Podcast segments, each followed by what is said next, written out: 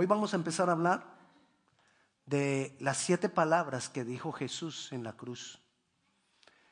Esto por causa de que ya casi viene la celebración de Semana Santa, donde celebramos el gran acontecimiento de la muerte y la resurrección de Jesucristo. Y este conocido como Sermón de las Siete Palabras, en realidad fueron siete frases que dijo Jesucristo. No eran palabras, eran frases completas que dijo Jesucristo mientras estaba colgado en la cruz.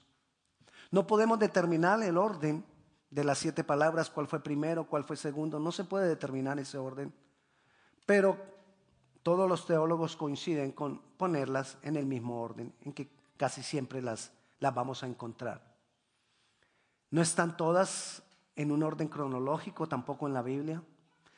Por ejemplo, eh, Mateo y Marcos hablan de una de ellas, de la cuarta frase.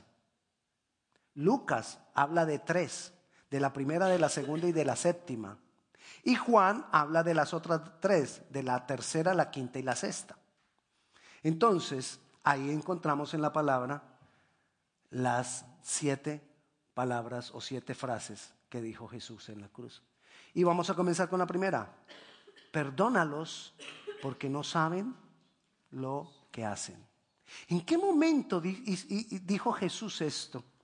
Jesús dice esto cuando es crucificado, inmediatamente después de, ser crucificado, Él dice esto. Jesús había sido, yo, creo, yo, creo que yo quiero que nos centremos en lo que, lo, que, lo que estaba viviendo Jesús, para que en esa condición que Jesús estaba viviendo entendamos cómo, posible, cómo es posible que Él diga, Padre, perdónalos porque no saben lo que hacen. Había sido humillado, había sido maltratado, había sido latigado. Los látigos de esa época y que se conocía que usaban los, romanos eran látigos de cuero en, trenzados y entre las trenzas tenían bolas de metal, hierro, y tenían dientes de animal incrustado.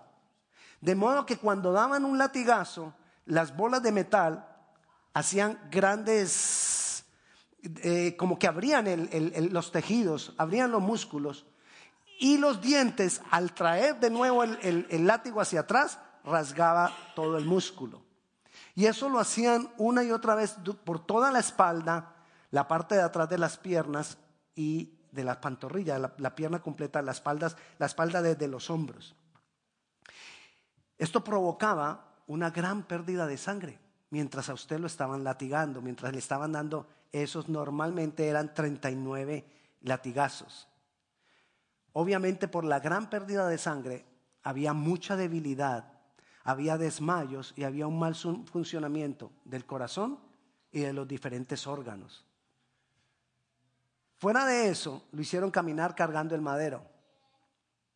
Fuera de eso, cuando llega arriba a la cuesta, lo clavan en el madero con unos clavos más o menos un poco más anchos de mi dedo gordo, que no es gordo, pero un poquito más anchos que este dedo, y de entre 15 y 18 centímetros de largo. Y eso cuando enterraba, dañaba totalmente el nervio que agarraba. Cuando te es tocando un nervio, es semejante a cuando tú vas corriendo por la noche para el baño y te das en el dedo chiquito con la punta de la cama. Eso te tocó el nervio. Ahora imagínate mientras clavan y clavan y clavan y se deshace todo el nervio. Luego lo levantan. Cuando lo levantan, sus, por el peso del cuerpo, sus hombros se desgarran, se dislocan. Y una dislocación de un hueso es un, dolor horrible. Y después de todo este sufrimiento, él ahí colgado en la cruz dice, Padre, perdónalos, porque no saben lo que hacen. ¿A quién se estaba refiriendo Jesús? ¿Qué, ¿Alguna vez te has puesto a pensar a quién se refería? Quizás se refería a los romanos, que eran quienes en ese momento lo estaban golpeando, que habían hecho todo esto con él. Pero recuerda también que días antes, cuando él estaba detenido, el gobernador dio la oportunidad de que lo salvaran y sacó a un ladrón.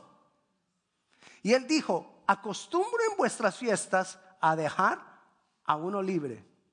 Les presento a Barrabás o les presento a Jesús, a cual crucifico.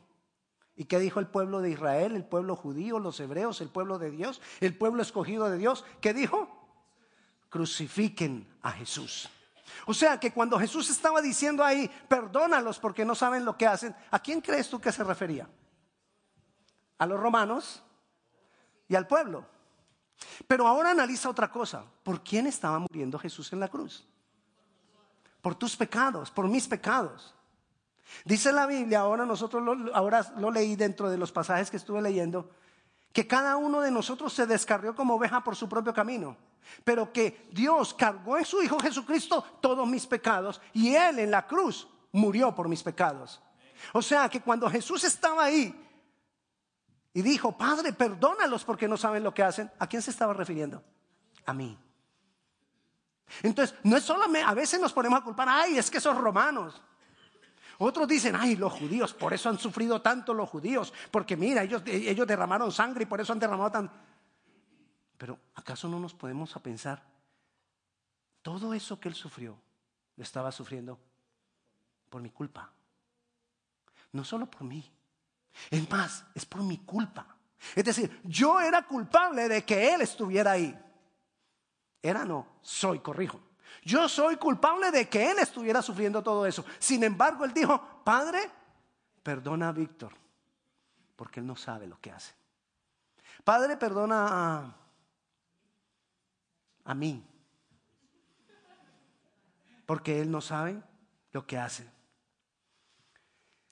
Ese fue el ejemplo, o es el ejemplo más glorioso, más grandioso y más sublime de perdón. Jesús habló mucho y le dio gran importancia al perdón. Porque el perdón tiene mucha relevancia en el proceso de nuestra liberación, de nuestra sanidad y de nuestra victoria. Y comenzando este año yo les dije a ustedes, Dios quiere este año darnos gran liberación, gran sanidad y gran victoria. Pero en esto tiene mucho que ver el perdón. Y aquí encontramos, nos encontramos hoy con que uno de los mayores ejemplos y una de las cosas más grandes que hizo Jesucristo fue decir, Padre, perdónalos porque no saben lo que hacen. El perdonar no es cuestión de si yo tengo razón o no. El perdonar no es cuestión de si me pidió perdón o no. El perdonar no es cuestión de si la otra persona merece mi perdón o no. Porque si nosotros analizamos estas tres cosas, primero, si es culpable. Segundo, si me pidió perdón. Y tercero, si merece mi perdón. Le pregunto yo, cuando Cristo estaba en la cruz, ¿era culpable? El culpable soy yo. Cuando Cristo estaba en la cruz, ¿tú ya le habías pedido perdón? No, ni siquiera existíamos. Sin embargo, Él ya nos estaba perdonando antes de que nosotros pidiéramos perdón. Y cuando Él estaba en la cruz, ahí haciendo eso por mí, yo lo merezco. ¿Y qué? No va a decir nada.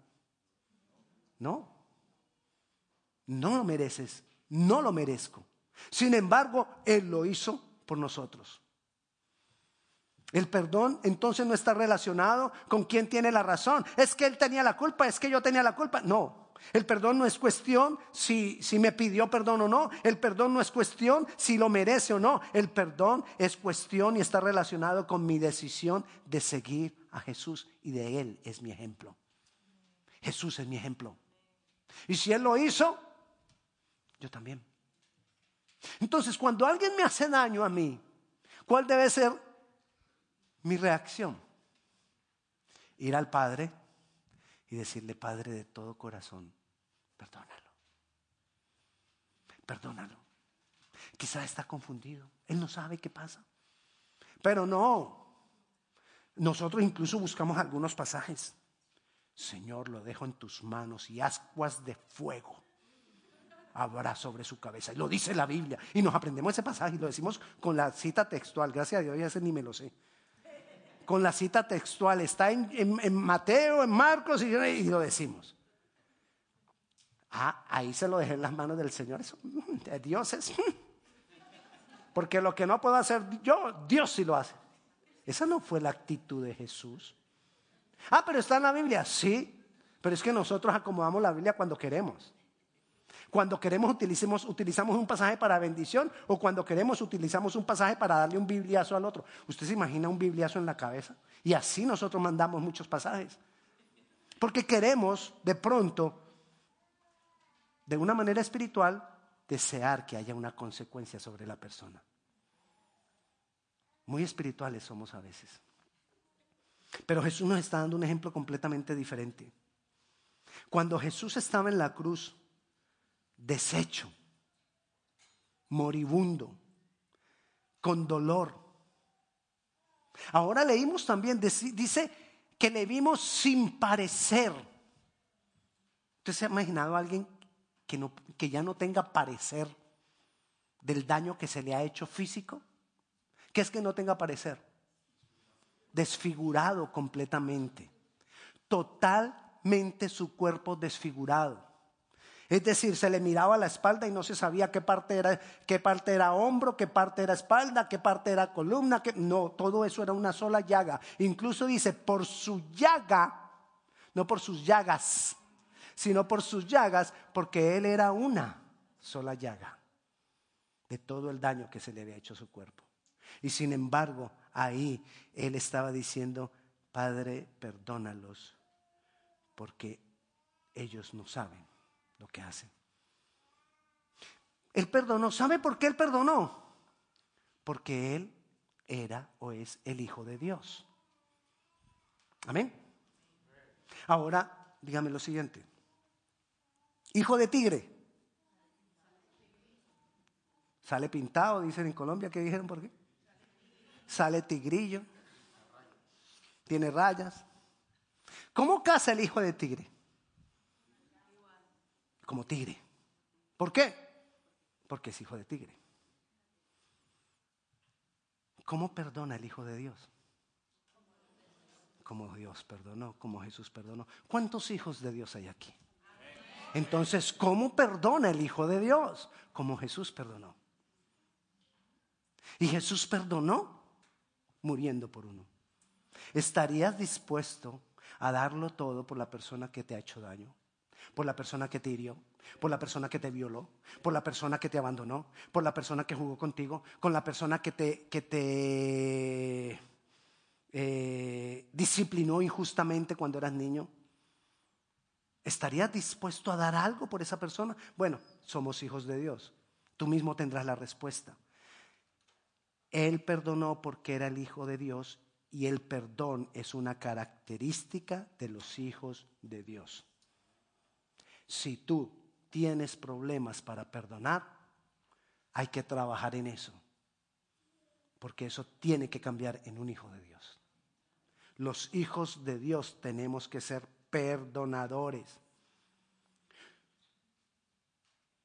Yo no debo, pedir, yo no debo perdonar cuando me pidan perdón.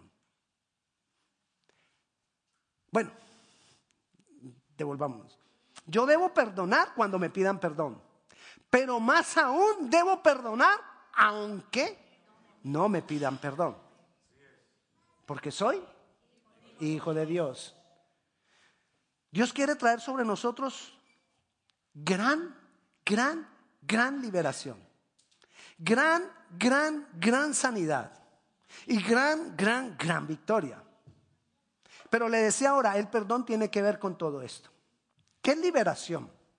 Liberación es el medio por el cual, o es el proceso por medio del cual yo camino en aquella libertad que Cristo compró para mí.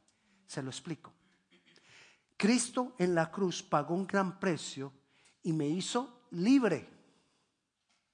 de la opresión del diablo, de la condenación, del juicio, de la acusación del diablo. De todo eso me hace libre. Una cosa es que yo sea libre y otra cosa es que yo camine como una persona libre. Es como si, por ejemplo, yo fuera cojo y Dios me sanó, pero yo sigo cojo. ¿Cómo así? No, pues, sí, muchas veces ocurre. La pregunta es, si Dios me sanó, lo que yo necesito es aprender a caminar. Perdón, si Dios me libertó, yo necesito aprender a caminar en esa libertad. Y ese proceso de aprender a caminar en esa libertad es el proceso de liberación. Yo ya soy libre, pero tengo que vivir esa libertad. Tengo que caminar en esa libertad en la cual verdaderamente he sido libre. Amén. ¿Alguna vez alguien me preguntó, pastor, ¿uno se puede autoliberar? Sí. Cuando uno trabaja en perdonar, se está autoliberando. Cuando yo perdono, estoy abriendo un camino grandísimo en ese proceso de liberación. El proceso de liberación no es que yo venga y te, te, pare acá en el nombre de Jesús, echo fuera todos los demonios. Eso es parte. Pero ese no es el proceso. El proceso es lo que tú vas a caminar de ahí en adelante. Y ahí es donde tiene mucho que ver o tiene todo que ver el perdón. El enemigo me quiere dominar, el enemigo me quiere detener, el enemigo todavía sigue lanzando sus lazos, sus lazos para atarme y detenerme. Pero yo tengo ahora la autoridad en Cristo Jesús para romper todo eso y caminar. Pero dentro de esa autoridad que yo tengo no es sencillamente que yo digo, en el nombre de Jesús se rompen las cadenas. Pero mis actos me siguen todavía encadenando. En el nombre de Jesús me rompo, toda cadena, pero sigo con rencor, sigo con falta de perdón, sigo, sigo juzgando, sigo con amargura. Entonces no ha habido tal liberación. Mira lo que dice la segunda carta del apóstol Pablo a los Corintios, capítulo 2, versículo 11. Y al que vosotros, no, para que Satanás no gane ventaja alguna sobre nosotros, pues no ignoramos sus maquinaciones. Mire que Pablo está hablando de nosotros, él se incluye. Y Pablo ya era convertido, ya estaba lleno del Espíritu Santo. Ese Pablo hacía una cantidad de cosas, pero él ya está diciendo, hey, el diablo puede ganar ventaja en mí. Para que Satanás no gane ventaja alguna sobre nosotros, pues no ignoramos sus maquinaciones. ¿Cuáles son las maquinaciones del diablo? Que tú quieres avanzar y el diablo te quiere detener. Y tú quieres avanzar y el diablo busca la manera de devolverte. Esas son las maquinaciones del diablo. Pero muchas veces leemos ese pasaje. Pero si nosotros leemos el versículo anterior nos vamos a dar cuenta de qué está hablando. Leamos el versículo 10. Y al que vosotros perdonáis, yo también, porque también yo lo he perdonado. Si algo he perdonado por vosotros, lo he hecho en presencia de Cristo. ¿De qué está hablando Pablo? Del perdón. Y luego de estar hablando del perdón, entonces viene el 11 y dice, ¿para qué? Es decir, necesitamos perdonar para que Satanás no gane ventaja. Padre, perdónalos porque no saben lo que hacen. Jesús le estaba cerrando toda puerta al diablo. El diablo estaba reído. Yo no sé si usted se ha visto las películas del Hijo de Dios o, de la pasión, donde el diablo está feliz y él cree que está ganando y él cree que, uy, no, estoy acabando con Jesús y estoy teniendo la victoria. Y nos, tratan de, de, mostrar lo que, lo que el diablo está haciendo ahí. Pero Jesús le está cerrando la puerta. Jesús le está diciendo, tú no tienes parte conmigo, porque yo perdono, porque yo los estoy perdonando a ellos. Y cuando yo perdono, te cierro a ti tus maquinaciones. Tú no vas a poder obrar en mí. Y Jesús lo que está diciéndonos a nosotros es, perdónalos, perdona tú porque ellos no saben lo que te han hecho. Perdona al que te hizo daño porque tú, él no sabe lo que te hizo. Perdona a tu papá, perdona a tu mamá, perdona a tu hermano, perdona a la persona que te hizo daño porque él no sabía lo que estaba haciendo. Ah, pastor, él sí sabía. ya empezaste de para atrás. Ya, no vas a poder. Perdónalo. Él lo hizo intencionalmente, eso no quiere decir que supiera que estaba haciendo. Una cosa es la intención y la otra es la sabiduría. Él no tenía la sabiduría de todo lo que estaba haciendo, pero tuvo la intención. Perdónalo. Perdónalo para que Satanás no gane ventaja, para que Satanás no te pueda detener. Perdónalo porque el enemigo está trayendo ese rencor, esa amargura, para que tú no puedas detener. Para, perdón, para que tú no puedas avanzar. El enemigo tiene maquinaciones. Tengo que revisar mi vida. Continuamente tengo que revisar mi vida, que no haya raíz de amargura. La, la, amargura llega a mí generalmente por la falta de perdón. Si hay queja, si vivo culpando a otros, si vivo juzgando a los demás, tengo que revisarme. Seguramente hay alguien a quien no he perdonado. O quizás no me he perdonado a mí mismo. Ese es el más grande problema. El problema más grande no es con los demás. El problema más grande es con mí mismo. Porque fracasé. Porque cometí errores. Porque lo que vivo hoy es consecuencia de malas decisiones. Y eso me tiene, me, tiene aburrido. Porque lo que, lo que te hizo ese hombre, a la final es culpa tuya, tú lo escogiste. Entonces tengo que perdonarme a mí mismo. Y muchas veces yo no, yo, yo, yo, yo, tengo la raíz de amargura porque no he llegado a ese punto. Tengo que perdonarme de mis fracasos, de mis errores, de mis malas decisiones, de quizás cosas que perdí por mi culpa. Tengo que perdonarme, pero tengo que perdonar como Jesús perdonó. Y tengo que perdonar a otros para que haya liberación, para que Satanás no gane ventaja. Pero el Señor quiere traer gran liberación, pero también quiere traer gran sanidad. Y el perdón tiene todo que ver con la sanidad. Porque el perdón, cuando no perdono o no quiero perdonar, ese rencor se queda dentro de mí y es como una célula que va creciendo y que va carcomiendo y que va tomando más áreas de mi vida y no me voy dando cuenta. Es más, ni siquiera sé, ay, yo rencoroso. No. Ve, no saludaste a la hermana. Ah, no, ella tampoco me saludó a mí. Ah, pero no eres rencoroso. No, no, yo no. Pero así somos. Y no aceptamos nuestra condición. Y eso se va, no nos damos cuenta que eso está ganando ventaja, ganando ventaja. Y me voy encerrando en mí mismo. Y por la falta de decisión de declarar mi perdón sobre las personas, no puedo perdonar. Y el rencor y la falta de perdón puede traer enfermedades. Las enfermedades del corazón abren la puerta para enfermedades físicas. Las enfermedades estomacales muchas veces tienen que ver con falta de perdón. Te hablo de enfermedades estomacales, gastritis, úlceras. Ay, con razón. No, yo no estoy diciendo que toda persona que tiene una úlcera es porque es un rencoroso. Yo no he dicho eso. Lo que te estoy diciendo es que el rencor y la falta de perdón puede traer enfermedades. Y muchas veces lo es. Pero no es que tú empieces a juzgar, porque recuerde que ahorita hablaba que una de las, de las características de la amargura es andar juzgando. Y si tú ya empezaste a pensar en el fulano, es porque en ti hay amargura. Entonces ya no piensas en fulano. Más bien ve y te haces un examen tú, porque no sea, no sea que tú tengas. Uno nunca sabe. ¿Sí? Pero no solo las enfermedades gastrointestinales, sino las enfermedades de los huesos. Cuando yo no puedo sacar eso de mí, cuando lo guardo, cuando no lo puedo exteriorizar y decir, perdono a fulano, Señor, perdona a fulano porque me hizo esto. Mira lo que dice el Salmo 32, 3.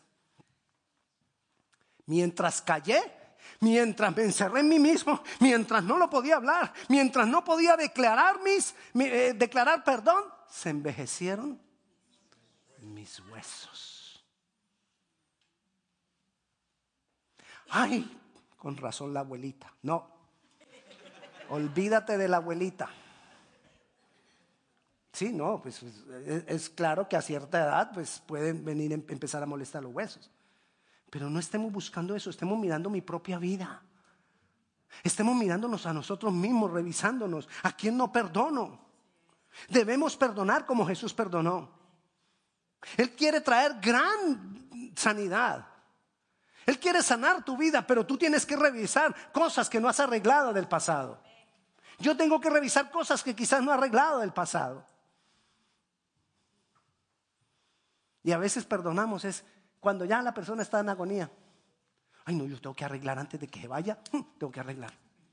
Y ahí sí, entonces hay que pedir perdón, hay que perdonar y tengo que irlo a visitar. Y no, eh, has pedido permiso en el trabajo, lo que sea, pero yo tengo que ir a arreglar ese problemita antes de que se muera. ¿Por qué esperar antes de que se muera? ¿O por qué esperar antes de que me muera yo? Usted no ha visto la cantidad de personas que esperan en el último minuto para que llamen a fulanito que yo necesito arreglar. ¿Por qué esperar hasta ese momento para arreglar? ¿Por qué no hacerlo desde ya? No tomemos el mal ejemplo que han hecho nuestros antepasados. Tomemos el ejemplo de Jesús. Y el ejemplo de Jesús fue perdonar. Padre, perdónalos porque no saben lo que hacen. El perdón está, está relacionado con la victoria que nosotros tenemos que tener. Nosotros, la batalla de nosotros es aquí. Ahora imagínese que usted va, va, a pelear una batalla. ¿Por qué, ¿Por qué, la batalla que nosotros peleamos es aquí? Porque dependiendo como tú afrontes las cosas aquí en tu mente, así las afrontas afuera. Y muchas veces nosotros perdemos la batalla acá antes de ir a enfrentar el campo, eh, eh, el campo real. Ya lo hemos perdido acá. ¿Por qué? Porque cuando tú tienes o cuando una persona tiene falta de perdón o tiene rencor, es como si tuviera una cantidad de piedras y de cargas aquí. Ahora usted vaya a pelear una batalla con unos bultos de piedra. ¿Ganará? No. Solo de llegar allá ya, ya llegó cansado. Y no pudo hacer ninguna batalla. Y si no pudo hacer batalla, no pudo tener victoria. Y perdió la guerra desde antes de comenzarla. Porque tenía una cantidad de cargas. ¿Sabes qué hace Jesús cuando llega a nuestras vidas? Él lo primero que hace es empezar a quitar las cargas. Empezar a hacerte ver que hay cosas que tú te tienes que quitar, que te tienes que descargar. Yo no te estoy diciendo a ti que tú tengas que dejarte que te golpeen y que te hagan todo. No, lo que tienes que hacer es que perdonar perdonar y quítate de ahí, pues, pues sí. Si te están con, con, el tacón del zapato, ok, perdónale, pero muévate, hágase a un lado, si es que Dios te guía. Pero lo más importante, perdonar. Porque ¿qué sacas tú con hacerte a un lado? Y, me pegó, me hizo esto, me hizo esto. Tres años después, ¿cómo estás? Ahí, es que ¿cómo le parece que hace tres años? Diez años después, no, pastor, es que usted supiera, hace diez años. Y seguimos con, ese, con esa carga aquí, de, lo que me hicieron, de lo que me dijeron, de lo que me dañaron, de lo que... ¿Hasta cuándo? Padre, perdónalos porque no, saben lo que hacen. Descárgate de eso, quítate todo, eso para, para, que puedas estar liviano y entonces puedas tener la victoria. Dios te quiere dar la victoria. Dios quiere que tú ganes la batalla acá. Tenemos batalla contra argumentos, contra pensamientos, contra fortalezas que están acá. Contra eso tenemos batallas. ¿Qué tenemos, que hacer nosotros? Ganar la batalla acá. Pero para ganar la batalla acá tengo que quitarme una cantidad de piedras que tengo encima. Piedras del pasado, dolor del pasado. Tengo que quitarme ese de que, mire, cuando, cuando me hicieron daño, me pusieron un, un me etiquetaron. No puedo. No vuelvo a amar. No vuelvo a confiar en nadie. No vuelvo a prestar dinero. Ah, no, ese. Bueno, también no vuelvo a prestar. Es decir, no sé, pero ya, uno tiene temor y se etiqueta. Perdona. No le vuelvas a prestar, pero perdona. perdona. Dios dijo, perdónalos porque no saben lo que hacen. Tengo que librarme de las cargas propias que yo llevo para ganar batalla con lo de afuera. Entonces Jesús ahí en la cruz dijo, Padre, perdónalos porque no saben lo que hacen. Cuando Jesús antes les había enseñado a los discípulos cómo orar, Él les dijo, cuando oren, entren en lo secreto y oren así, Padre nuestro que estás en los cielos, santificado sea tu nombre. Venga a nosotros tu reino. Hágase tu voluntad así en la tierra como en el cielo. Dona nuestras ofensas como nosotros también perdonamos a los que nos ofenden. Mateo capítulo 6. Ah, no, pero es que se nos, se nos volvió una repetición. Padre nuestro que está en los cielos, santificado sea tu nombre, en tu reino, que tu voluntad en la tierra como en el cielo, descarente en nación libre. Amén. Ah, son tres, ok, Padre uno, Padre nuestro, dos, Padre nuestro, tres. Si quiere, le, pastor, si quiere le digo seis. Y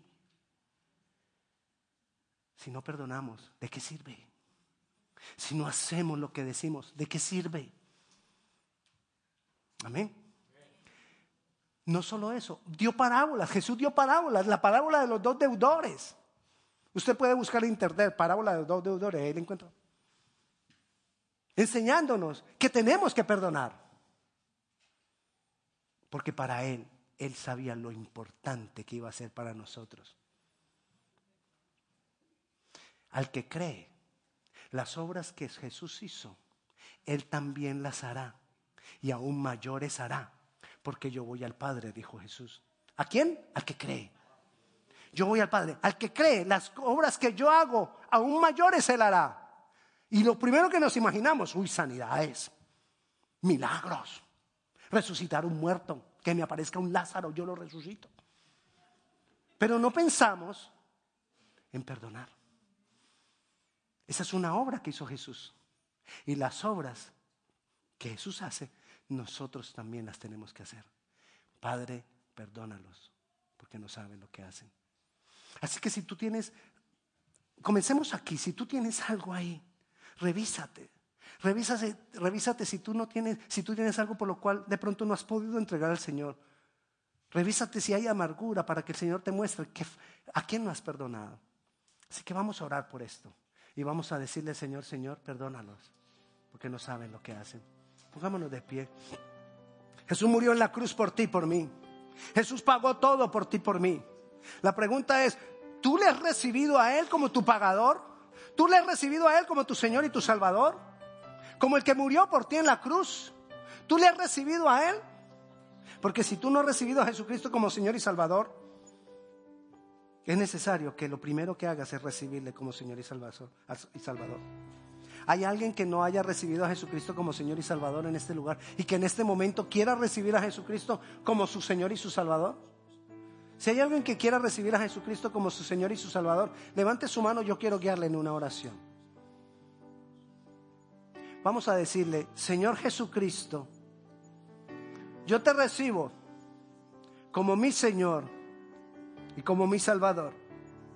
Creo que tú has pagado por mis pecados creo que tú has muerto en mi lugar.